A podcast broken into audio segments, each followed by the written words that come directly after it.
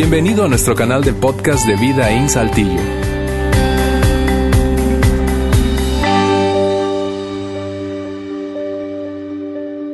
Bien, los que tienen tortugas de mascota, eh, pues eh, espero que hayan captado el mensaje subliminal, no, no es cierto. Eh, la, ilustración que, muestra ese video creo que, que es un ejemplo del tema que vamos a abordar durante las cuatro semanas de esta serie. Hoy estamos comenzando una nueva serie llamada Libre y y nos vamos a dar cuenta que abordaremos un tema que honestamente es un tema extraordinariamente común, común para ti, para mí, independientemente de cuál sea tu trasfondo religioso, cuál, cuál sea tu situación actual, tu realidad actual, digo, cuál sea tu etapa de vida, eh, independientemente de cuál sea tu edad, independientemente de cuáles sean tus anhelos para el futuro, ese tema, y es algo fascinante y que me tiene muy emocionado, eh, seguramente va a ser relevante para todos, todos, todos nosotros. Hablaremos de la libertad, esa libertad que a veces eh, consciente o inconscientemente estamos buscando. Pero antes de saltar a ese tema, eh, déjame de nuevo darte la bienvenida, sobre todo si estás aquí por primera vez. Gracias por aceptar la invitación de esa persona que, que te la extendió y darnos la oportunidad en esta hora, diez minutos, que es lo que toma nuestra reunión para eh, agregar valor a tu vida, esa es nuestra meta, que te sientas cómodo, recibas algo útil, ¿sí? salgas aquí diciendo, bueno, eso sirvió para algo y desees regresar el siguiente domingo. Eh, también aprovecho para mencionarte que todas nuestras series, no solamente esta serie libre, sino todas nuestras series, todas las que hemos compartido en el pasado, se encuentran en nuestra página web y en nuestro eh, canal de podcast. Eso, la página web es www.vidainslt.org, vidainslt.org. Allí puedes ver o escuchar ¿sí? todos los mensajes, te repito, desde que comenzamos a grabar, a compartirlos, eh, porque incluso aquellos que te perdiste o incluso si no te lo perdiste, porque hay veces, no sé si coincides conmigo, que necesitamos escuchar algo más de una vez para que como que nos caiga el 20. Además, sabemos que muchos de ustedes comparten en sus redes sociales los temas eh, que compartimos aquí en Vidaín, así que ahí hay un recurso para hacerlo. ¿Está bien? Bien, eh, te decía, como inicio de esta serie, eso es lo que, eh, de esto hablaremos, de una, de un anhelo, como lo decía Luis en la bienvenida y lo veías en esa, en esa pequeña ilustración eh, visual en el video introductorio. Vamos a hablar de libertad, vamos a hablar del anhelo que todos tenemos de libertad, pero particularmente de una tensión que hay dentro de nosotros y que nos une a todos y nos pone a todos en terreno común. ¿Y a qué me refiero? Con esa tensión generada cuando tú y yo sabemos lo que es correcto, pero no lo hacemos. Tú sabes, en alguna, no importa, olvídate de la iglesia, olvídate de Dios, olvídate de, la fe. Eh, todos inconsciente o conscientemente tenemos una conciencia moral, ¿verdad? Interna. Eso que sospechamos nos dice, mira, esto te conviene, esto deberías hacerlo, esto es bueno para tu salud, es bueno para tu vida emocional, es bueno para tu familia, para tu vida matrimonial, para tu vida, eh, tu, tu experiencia como padre, tu relación con tus hijos, es bueno para tu trabajo tenemos esa conciencia y, nuestro deseo, anhelo de hacer lo correcto, lo que es conveniente, lo que es más sabio, pero por otra parte tenemos esa, esa reacción inconsistente de no hacerlo todas las veces. Hacerlo algunas veces y otras veces no. Algunas veces, algunos de nosotros en algunas áreas específicas de la vida, podríamos decir de plano, nunca lo he hecho, aunque sé que es lo que debo, lo que me conviene, lo mejor, no lo he hecho. Esa experiencia de saber lo que es correcto y no hacerlo es la que abordaremos a lo largo de estas cuatro semanas. Y, es esto que voy a mostrarte a continuación es, algo interesantísimo, el hecho de que un hombre que vivió hace casi dos mil años eh, haya descrito con su propia pluma, puño y letra, la experiencia que acabamos de narrar, vivida por él mismo. Este hombre fue conocido como Pablo, el apóstol Pablo, autor de buena parte, la mayoría del Nuevo Testamento, y describió en algún momento de su vida que, que, sentía esa tensión. Mira lo que dijo él, te lo voy a poner en pantalla. Realmente, dice él, realmente no me entiendo a mí mismo. Cualquier parecido en ocasiones con la realidad es pura coincidencia. No me entiendo a mí mismo porque quiero hacer lo que es correcto, pero no lo hago. En cambio, hago lo que odio. Mira, esto es lo que yo sé de ti. Eso es lo que yo sé de ti, aún sin conocerte. Y es lo que Pablo sabía de nosotros, aún sin conocernos. Que dentro de nosotros hay como una especie de dos tus, de dos yo. Uno, por una parte, que sabe lo que tiene que hacer, sabe lo que conviene, lo que es correcto, lo que es sabio, lo que debería estar haciendo o lo que debería estar evitando. Y por otra parte, hay otra parte de ti que termina haciendo lo que tú sabes que no te conviene. Y esa es una tensión universal, universal, que todos nosotros, te repito, sin importar la edad, etapa de vida, trasfondo eh, familiar, trasfondo espiritual o religioso, la realidad que vives en este momento, todos nosotros hemos estado en ese lugar en el que sentimos la tensión de, qué frustrante, yo sé que debería hacer eso, yo, yo sé que debería comer mejor, mientras me como una triple carne de Carl Jr. Yo sé que debería hacer más ejercicio mientras nos revolcamos en la cama con pereza de levantarnos. Yo sé que debería tratar mejor a mis hijos o respetar, honrar a mis padres. Yo sé que debería hablarle de otra manera a mi cónyuge. Yo lo sé, yo lo sé, yo lo sé, yo lo sé. Sabemos lo que conviene, lo que es bueno, lo que necesitamos para nuestro beneficio y bienestar. Pero terminamos, por otra parte, siendo inconsistentes y haciendo eso de vez en cuando. Unas veces sí, otras no. Algunos de nosotros, te repito, tendríamos que admitir que la mayoría no. Pero Pablo es, es algo increíble, increíble. Él continuó diciendo, quiero hacer lo que es correcto, pero no puedo. Mire esa frase, quiero hacer lo que es correcto, pero no puedo. Quiero hacer lo que es bueno, pero no lo hago. No quiero hacer lo que está mal, pero igual lo hago. Mira, yo, yo, yo, yo sé que incluso para muchos de los que están aquí, la Biblia puede tener ese halo de misticismo o incluso tú puedes desestimar la Biblia en algún sentido, es decir, no sentirte identificado con ella o no considerarla una, una voz de autoridad, una brújula para tu vida. Y, eso está bien, este lugar es para ti y por eso eh, estamos emocionados de que estés acompañándonos hoy. Pero incluso si jamás has creído en la Biblia, si no le das validez a lo que dice, seguramente tú coincidirás conmigo que este es uno de esos, esas pocas veces en las que deberías sacar el teléfono y sacarle una foto a esta pantalla y, e irte a tu casa diciendo, por fin encontré algo en la Biblia con lo que me siento identificado. Porque ¿qué es lo que está mal con nosotros? ¿Qué está mal contigo? ¿Qué está mal conmigo? Pablo decía, no sé qué está mal conmigo. Porque quiero hacer, quiero hacer lo que es correcto, pero no puedo. Mientras tanto, no quiero hacer lo que está mal, pero igual lo hago. Y, yo sé que tú y yo tenemos algunas teorías de por qué vivimos esa tensión. De hecho, seguramente tú has intentado algunas soluciones en el pasado, te has esforzado, por hacer o dejar de hacer y has, y has, y has dicho, mira, no, yo me comprometo a. Y, todo eso está bien, pero aquí, aquí estamos.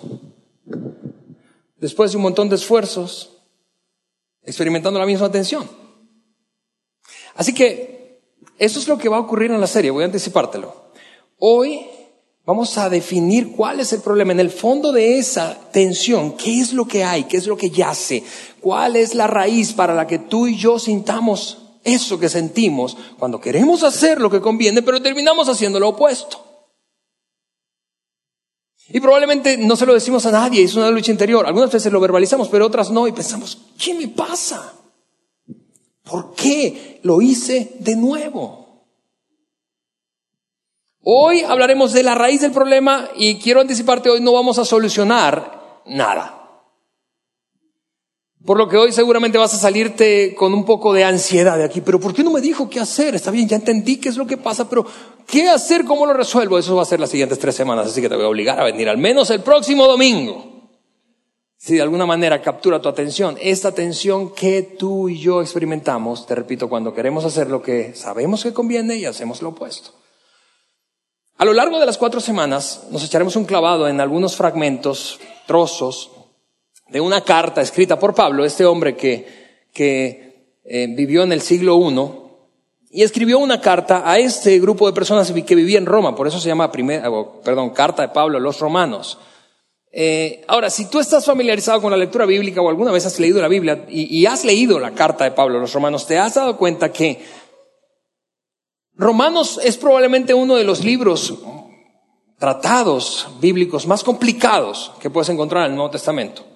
Ese y otro que llamado Hebreos quizás son los más enredados, teológicamente hablando. Tienen, tienen un, un, una, un vaivén de ideas y, y, yo tengo una teoría y es que en parte, vas a notarlo, eh, como se escribía manuscrito, ¿verdad? Es decir, no es como hoy que tienes una compu y tú dices, bueno, voy a, voy a escribir una carta y luego te das cuenta, bueno, esta idea no debe ir aquí y la ruedas sencillamente cursor, lo dejas pegado y lo arrastras, drag and drop y lo sueltas más arriba o en otro lugar y borras. no, no, no, en ese tiempo ahí estaba un escribiente tomando dictado y Pablo expresando sus ideas de, de, de lo que consideraba que era la raíz de esa tensión que cada ser humano experimenta en alguno o varios momentos de su vida. Por lo que vas a notar que Pablo parece ir y venir en sus ideas y eso hace de la lectura un poco complicado y voy a hacer mi mejor esfuerzo para explicártelo bien. ¿Por qué? Porque Romanos tiene una, una connotación muy teológica. Sí, vamos a hablar de teología. Yo no sé qué produce esa palabra en ti. Tal vez estás pensando, por eso es que yo no quería venir a una iglesia como confirmando tu sospecha, pero quiero prometerte que voy a esforzarme por mantenerlo práctico. Pero ¿por qué es que vamos a abordar este asunto desde una perspectiva teológica? Tal vez a ti la teología te emocione, a otros le aburra, a ti te genere un poco de curiosidad, a ti te genere un poco de bostezo, eh, aburrimiento. Eh, lo, ¿cómo? Yo no sé qué sientes pues cuando lees esta palabra o escuchas esta palabra. Y para no suponer, para no suponer eh, nada eh, yo sencillamente quiero mostrarte el por qué vamos a abordar este asunto desde una perspectiva teológica. En principio, esta palabra está compuesta por dos palabras a su vez que tienen una raíz griega, y eso es teos, que está aquí en esta primera parte, teos que significa Dios, y logos, logía, que significa conocimiento. En otras palabras, la teología es el conocimiento de Dios o de lo relativo a Él. La vida desde la perspectiva de Dios, el ser humano desde la perspectiva de Dios, ¿sí? los problemas desde la perspectiva de Dios. La teología estudia cómo Dios es y cómo Dios ve las cosas, la vida y a las personas. Y si tú me preguntaras, Alejandro, pero yo necesito saber teología para resolver mis problemas o para vivir. No, no necesitas saber teología para vivir. Definitivamente no. Tú puedes morirte sin conocer ni un ápice de nada teológico. Y, eso yo puedo validarlo. Es igual que como no necesitas conocer leyes aeronáuticas o físicas para subirte a un avión y volar. El piloto necesita saber leyes aeronáuticas y físicas. Y mientras mejor las conoce, por cierto, más seguridad adquiere y más destreza desarrolla para volar. Tú te subes a un avión y tú no estás pensando, a ver, ¿cuándo llegará el punto B1? No, no, no, tú te subes y vuela y tú no sabes cómo, pero vuela. Y lo mismo ocurre con la teología. No necesitas saber teología para vivir, pero si realmente quisieras echarle una mirada a los asuntos, problemas, desafíos más importantes de la vida humana, valdría la pena echarle una mirada teológica. ¿Por qué? Porque adquirirías más destreza para vivir. Y por eso vamos a abordar este tema desde lo teológico. Y mira, paréntesis, si tú estás aquí, tú dices, yo no, yo no, yo no soy una persona de iglesia, yo ya, honestamente me estoy preguntando, ¿qué estoy haciendo aquí? Eh, eh, yo, yo puedo darte esa, esa libertad de no estar de acuerdo con lo que compartiremos desde la perspectiva teológica. Y, y, y créeme, eres bienvenido y este, este lugar está pensado para personas como tú. Al mismo tiempo, yo te diría, vamos, si tú te sientes identificado, identificada con la tensión de querer hacer lo correcto y no hacerlo, y has intentado un montón de cosas antes, te extiendo la invitación de al menos considerar que puede haber otra explicación, en este caso teológica, a esa tensión. Así que date la oportunidad, aun cuando no estés de acuerdo, porque abordaremos asuntos que son muy, muy, muy, muy bíblicos. ¿Está bien? Y así, te repito, puedes desestimar quizá lo que dice o enseña la Biblia en general, pero este pasaje, voy a volvértelo a poner, seguramente no lo vas a desestimar. Tú dices, ese soy yo, esa soy yo, más frecuente o menos frecuentemente. Pero imagínate cómo seríamos si tú y yo, cómo sería la vida y cómo seríamos tú y yo si no experimentáramos esa tensión interna de querer hacer lo bueno y no hacerlo, mientras tanto hacer lo opuesto y sentirnos más frustrados y, a veces avanzar y otras retroceder. ¿Cómo sería la vida si sencillamente hiciéramos lo que tenemos que hacer, lo que sabemos que es correcto, apropiado, sabio? ¿Cómo sería tu matrimonio? ¿Cómo sería tu relación con tus hijos? ¿Cómo sería tu vida financiera? ¿Cómo sería en general tu vida? ¿Cómo sería la iglesia? Imagina cómo sería la iglesia. Vendrías aquí, cantarías dos buenas canciones, ¡uh! saldrías emocionado, luego el video intro yo aparecería aquí, o Juan, y te diríamos, deja de hacer eso. Hasta el próximo domingo. Así sería. Porque no tendríamos la atención de, tú sabes, esas dos partes internas, una propensa a hacer lo que sabemos que no se debe y la otra diciendo, esto es lo correcto, esto es lo correcto, esto es lo correcto. Pablo dice, mira, yo he estado en tu lugar. Dos mil años atrás, un hombre dijo, yo he estado y he experimentado eso que tú estás experimentando. Y creo sospechar, y voy a ponerlo en esta frase, no lo dijo Pablo así, lo he parafraseado así, creo sospechar que el problema es que tú no sabes cuál es el problema. El problema es que no sabes realmente cuál es el problema. ¿Cuál es el problema que genera esa tensión? ¿Qué es lo que produce que vivas, vivas tú esa tensión con cierta frecuencia? Y aquí es donde vamos a echarnos un clavado en algunos pasajes bíblicos. Escúchame profundo, pero como ustedes yo sé que son una audiencia súper sofisticada, van a seguirme y no se van a perder. ¿Sí? Así que mira esto que escribió Pablo en el capítulo número 5 de Romanos, hablando de esta tensión que sentimos con frecuencia. Versículo número 6. Porque, dice él, a su debido tiempo, cuando aún éramos débiles, déjame hacer una pausa aquí, he subrayado o resaltado dos palabras, débiles. Débil es esa sensación de impotencia, de querer hacer algo, eso que hablamos ahora, querer hacer algo y no poder, quedarnos cortos, esforzarme y, darnos cuenta que no, no, no, no, no la hago. Debilidad es esa sensación de, de, falta de ímpetu, fuerza o voluntad. Incluso algunas versiones bíblicas que, que estuve revisando cuando preparaba ese mensaje, sustituyen esa palabra por flaco. Imagina eso. Algunos dirán, yo quiero ser ese.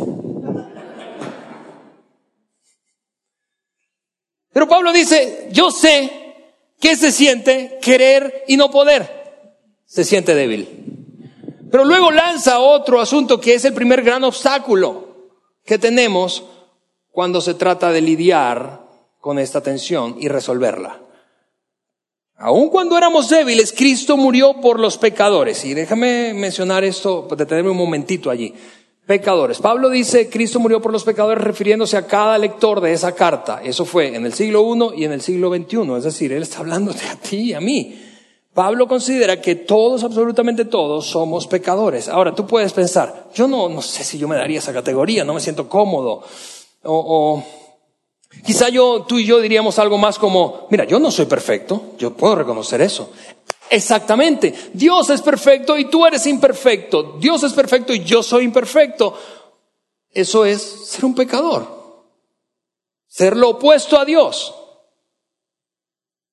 Así que si tú estás aquí por primera vez, tengo una buena noticia para ti, porque probablemente tú has pensado por años, precisamente esa es una de las razones por las que no voy a la iglesia, porque ellos creen que no son pecadores, sino que los pecadores están fuera de la iglesia. Eh, todos somos pecadores. De hecho, mira, mira, mira, mira, vamos a hacer un ejercicio aquí que casi nunca hago.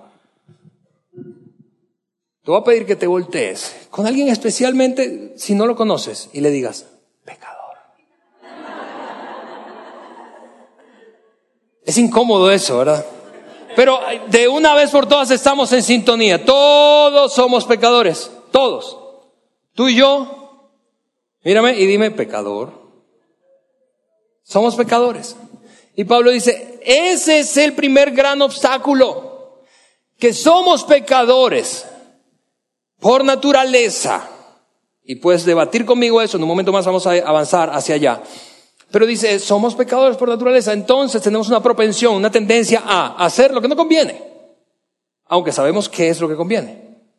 Sigue diciendo entonces, es difícil, es difícil, mira eso, versículo anterior, voy a ponerte el anterior, vamos a retroceder un momento. Dice que aun cuando éramos débiles, Cristo murió por los pecadores. Y tú puedes pensar, pero ¿por qué muere por alguien que se porta mal, por alguien que hace lo incorrecto, lo indebido? Eh, eh, eh, tienes un punto, es, es una cosa súper extraña. ¿Por qué? Porque ahora vamos a ver el siguiente. Es difícil que alguien muera por un justo, aunque tal vez haya alguien que se atreva a morir por una buena persona. Pero Dios, versículo 8, un, versículo famosísimo, muestra su amor para con nosotros en que siendo aún pecadores, Cristo murió por nosotros. Y tú dices, no, ¿cómo es eso posible?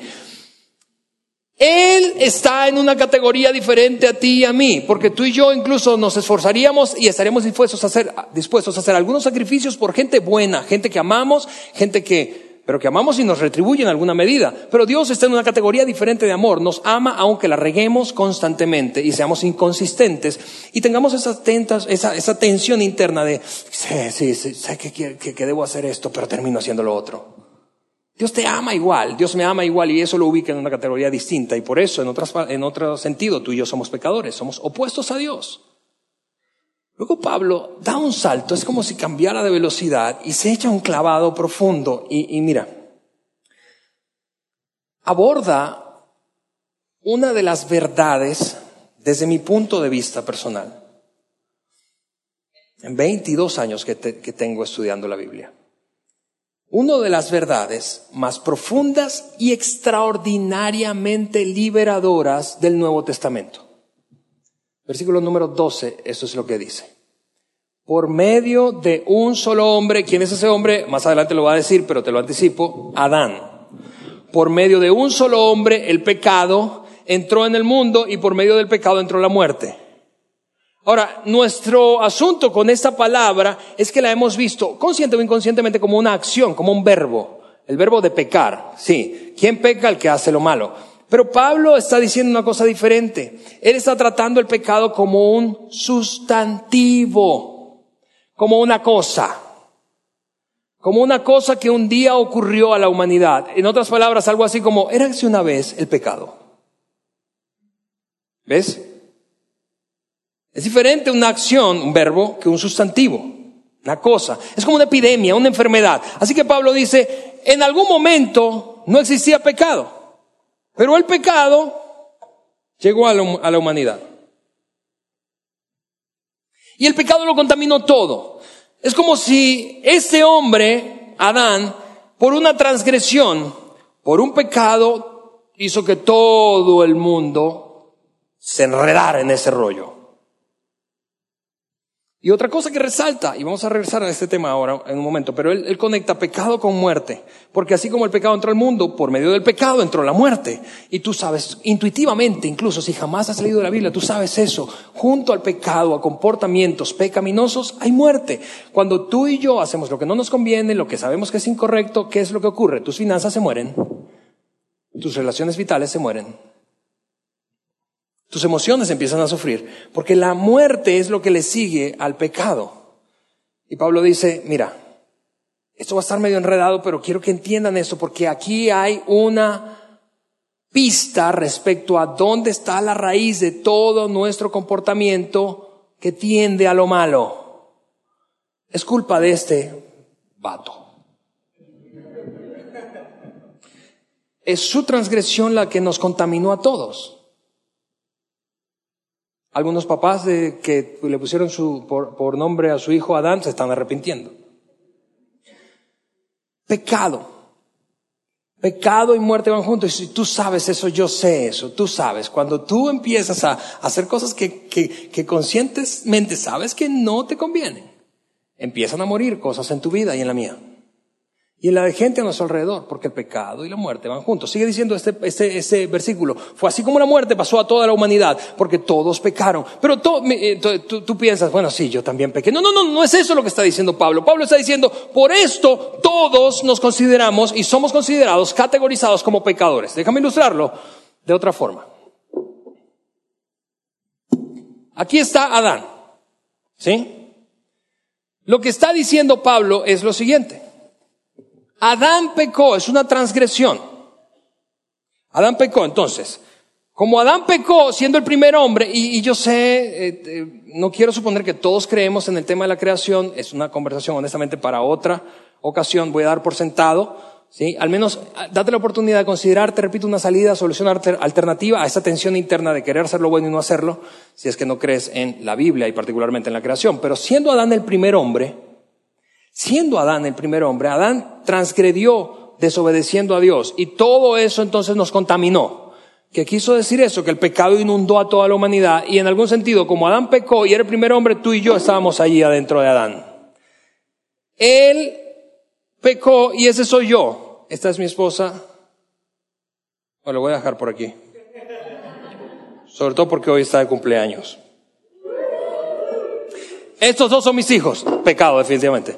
Eh, esa, escúchame, toda la humanidad, toda la humanidad, naciendo, nació en Adán, nació contaminado con esta cosa que se llama pecado. No con la acción de pecar, la acción de pecar es el resultado del pecado con el que estamos enfermos y contaminados. Lo que Pablo está diciendo, si tú naciste, amigo, si respiras, amiga mía, mira, mujeres que están aquí, tú eres una belleza, acabas de tener tu bebé y estás en un momento bellísimo de tu vida, naciste en pecado. Eh, mira eso, tu hija, tu, hijo precioso que, que, tú dices que es inofensivo, que no, no, no mata una mosca, pecado. Juan Pablo II, pecado. La Madre Teresa de Calcuta, pecado. Hitler nació en pecado. Todo, toda la humanidad, dice Pablo, todos, todos, todos pecaron. Y ahí están en Adán. Pecado. El, el, el gran asunto el gran asunto, dice Pablo, es que no hemos entendido, nos ha caído el 20 de que nuestra atención proviene de una naturaleza. La naturaleza heredada es una herencia, es una herencia maldita si lo quieres ver de esa manera, es una herencia es una herencia, nacimos contaminados con esta cosa que se llama pecado. ¿Por qué? Porque el primer hombre, y por lo tanto todos estamos contenidos en él, el primer hombre pecó y todos nacemos con esa condición. Y por lo tanto tendemos a pecar. Y, tú puedes batallar internamente con esa idea y, está bien, está bien, quiero darte tiempo para procesarlo. Pero Pablo dice, necesitas considerar que tal vez no has entendido cuál es la verdadera raíz del problema y toda tu tendencia a hacer el mal, aunque sabes qué es lo que conviene, proviene de esta realidad. Y tú puedes pensar, eso no es justo, Alejandro. Porque ese infeliz pecó, entonces yo estoy contaminado con eso. Y, yo te validaría e, ese argumento. Es cierto, estoy de acuerdo contigo, es injusto, no es justo, pero es verdad. Y tú y yo conocemos varias experiencias y situaciones de la vida que caen en la categoría de lo injusto pero verdadero. Déjame darte un ejemplo. Piensa entonces en una pareja eh, que luego de vivir una vida sexualmente desenfrenada, conciben a un hijo y ese niño nace siendo VIH positivo. Es una tragedia eso. Es injusto eso. Ese niño no hizo nada para contraer la enfermedad derivada del descuido y del comportamiento inmoral de sus padres. Pero es verdad. Es injusto, pero es verdad. Es injusto esto que tú y yo nazcamos sin hacer nada en esta condición. Sí, pero es verdad. No se trata de qué es lo que has hecho, qué es lo que he hecho, se trata de con quién estamos relacionados. Estamos conectados con Adán, el primer hombre. Y es una condición heredada. Por eso es que tú y yo coincidiríamos, coincidiríamos perdón, en esto. Nadie nos enseña a pecar. No hace falta un curso para, para hacer lo que no conviene. Es más, si tienes hijos, eso es lo que tú notaste y podrías confirmar conmigo. Mientras están bebés, tú dices, qué belleza, es una ternurita, jamás le haría daño a nadie, hasta que cumplen dos. ¿Sí o no? Algunos psicólogos han llamado a esa primera etapa los terribles dos. Y entonces tú te rascas la cabeza, frustrado, agotado física, emocionalmente, espiritualmente con la crianza y ese momento que parece que todo se lo de control y dices, ¿qué se le metió a ese muchacho? No sé qué se le metió y Pablo dice, yo sí. No se le metió nada, lo tenía dentro, solo se le está manifestando. Es una condición. Es una condición. Y luego Pablo hace algo extraordinario y es que plantea un contraste, porque ya viste esto, así, esa es la, eh, tú conoces bien esto, yo conozco bien esto, tú y yo sabemos que esta condición nos lleva a vivir la frustración de querer hacer lo bueno pero no hacerlo. Y sentirnos como presos y en alguna medida frustrados.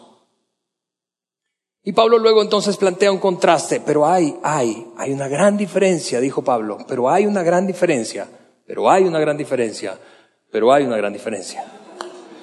Entre el pecado de Adán y el regalo del favor inmerecido de Dios. Pues,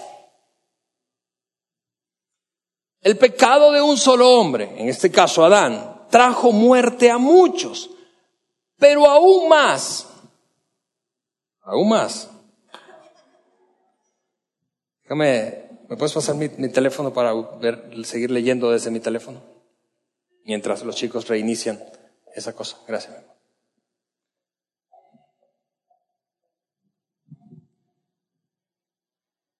A ver, téngame paciencia. Dice Pablo,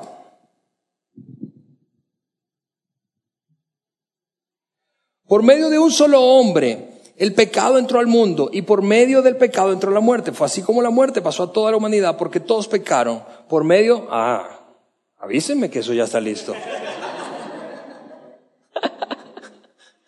Pero aquí está el contraste. Ya sabemos cómo se siente vivir así. Tú y yo sabemos eso.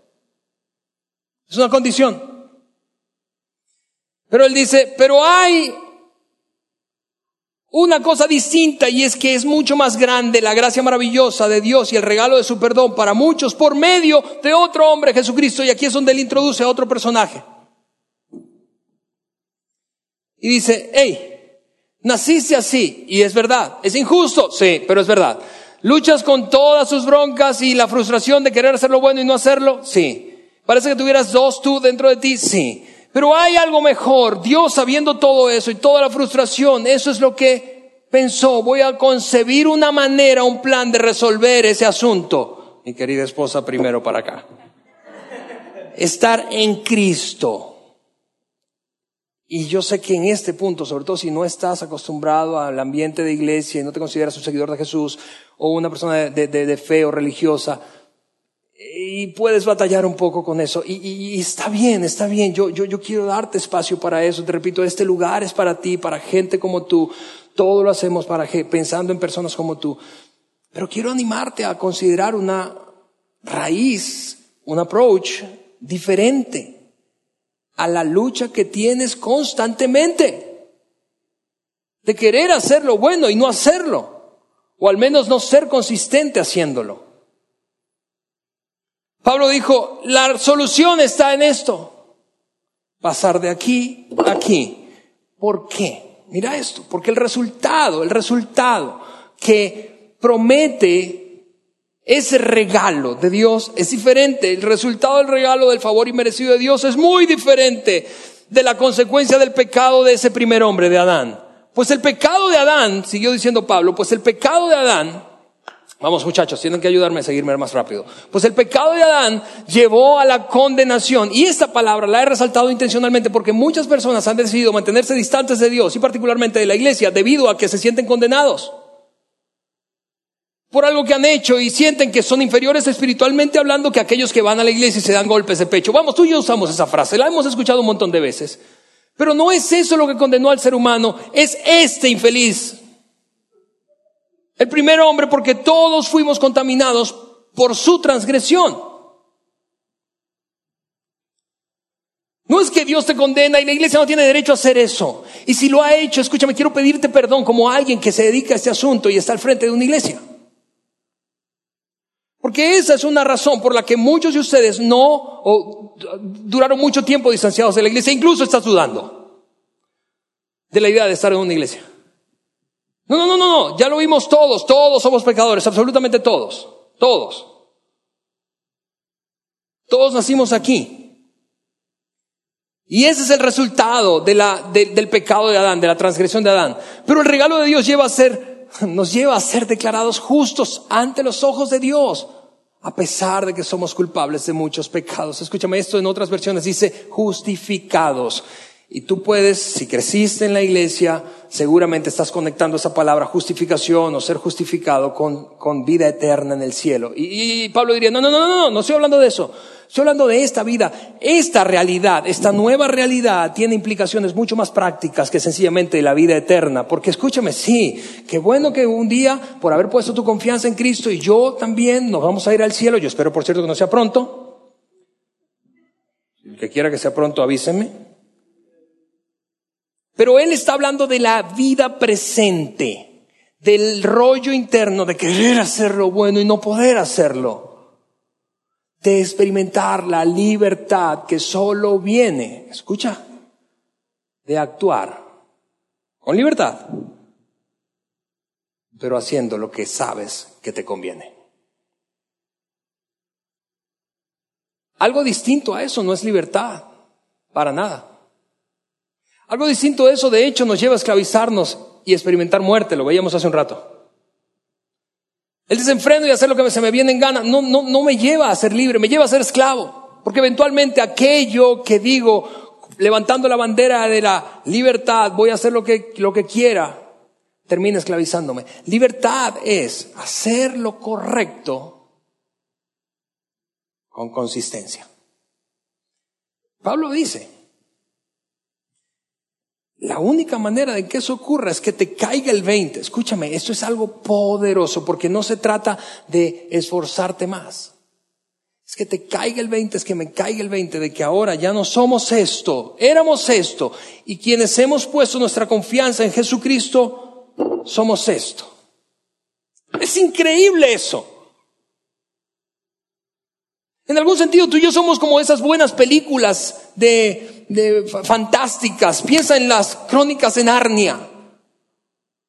Y a esos hermanos que les va cayendo el 20 de cómo funciona ese mundo paralelo. Somos como Frodo en El Señor de los Anillos que va descubriendo el poder que tiene ese bendito anillo.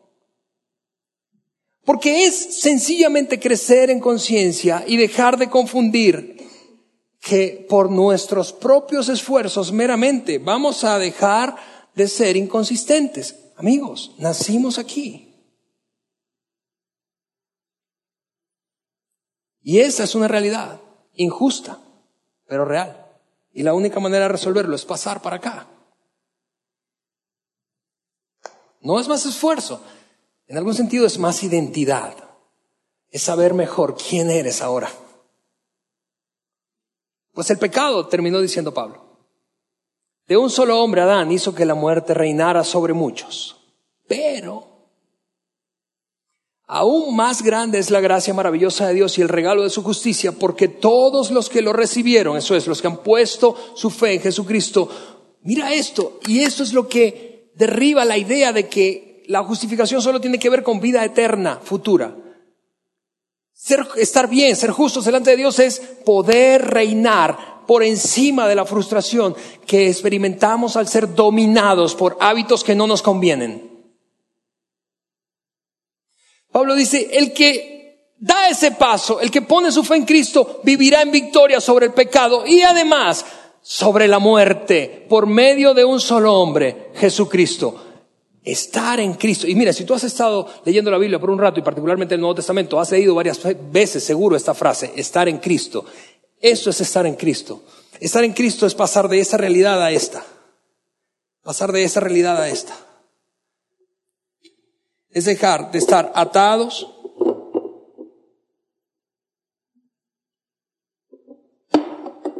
a la frustración y a la esclavitud del pecado. Eso es estar en Cristo. Ahora, ya solo a modo de resumen, déjame eh, dejar en pausa esos fragmentos de la carta de Pablo a los romanos. El próximo domingo los vamos a retomar. Tú y yo tenemos algo en común. Es que todos sabemos qué es vivir aquí. Tú y yo tenemos algo en común.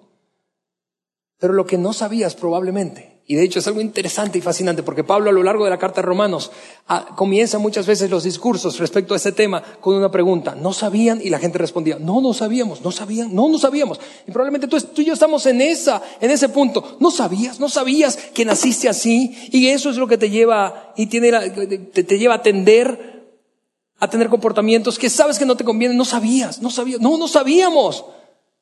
Pues ahora lo sabes. Ahora lo sabes.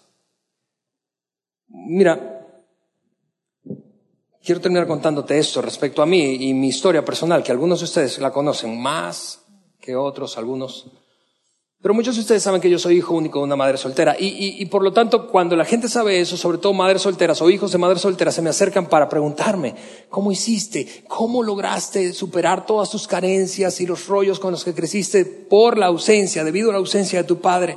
Y, muchas veces a las, a las madres solteras las pongo a hablar con mi mamá, que es una mujer extraordinaria, que, que, que, aún vive y es, es, es, es maravillosa, es mi héroe. Eh, y a otros les doy alguno que otro consejo, pero honestamente, honestamente, y malamente algunas veces se los digo y otras no. Honestamente, si me preguntas, ¿qué hizo la diferencia en tu vida, Alejandro? ¿Qué hizo la diferencia para experimentar, tú sabes, esa sensación de victoria sobre tus carencias, sobre tus malos hábitos? ¿Qué ha hecho la diferencia a lo largo de todos estos años? Esto.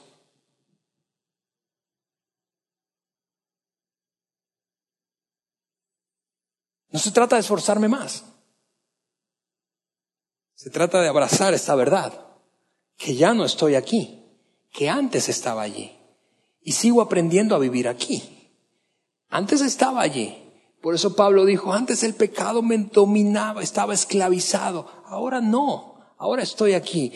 Por eso te decía, la, la batalla es interna y la raíz del asunto es nuestra confusión que pensamos que esforzándonos más vamos a aportarnos mejor y eventualmente alcanzar cierta consistencia. Pero Pablo dice, vamos, vamos, vamos, atrévete a explorar una explicación alternativa teológicamente hablando, desde la perspectiva de Dios, la cosa es que aquel tipo llamado Adán introdujo esta cosa que nos contaminó a todos y por lo tanto todos nacimos aquí. Pero cuando depositamos nuestra fe y confianza en Jesucristo pasamos de aquí a aquí y entonces y solo entonces podremos experimentar libertad. Tú me preguntas, Alejandro, ¿y eso es posible? Y yo te diría, con un, te respondería con un resonante, sí, sí es posible. ¿Cómo hacemos eso? Seguro sería tu siguiente pregunta. A lo que yo te diría, regresa el próximo domingo, porque vamos a empezar a dar la solución. Nos vemos el próximo domingo. Gracias por haber escuchado este podcast de Vida en Saltillo. Si deseas escuchar estos mensajes en vivo, te invitamos a que nos acompañes todos los domingos a nuestro auditorio. Para más información sobre nuestra ubicación y horarios, entra a vidainslt.org o síguenos en nuestras redes sociales como Facebook, Twitter e Instagram. Nos vemos la próxima semana.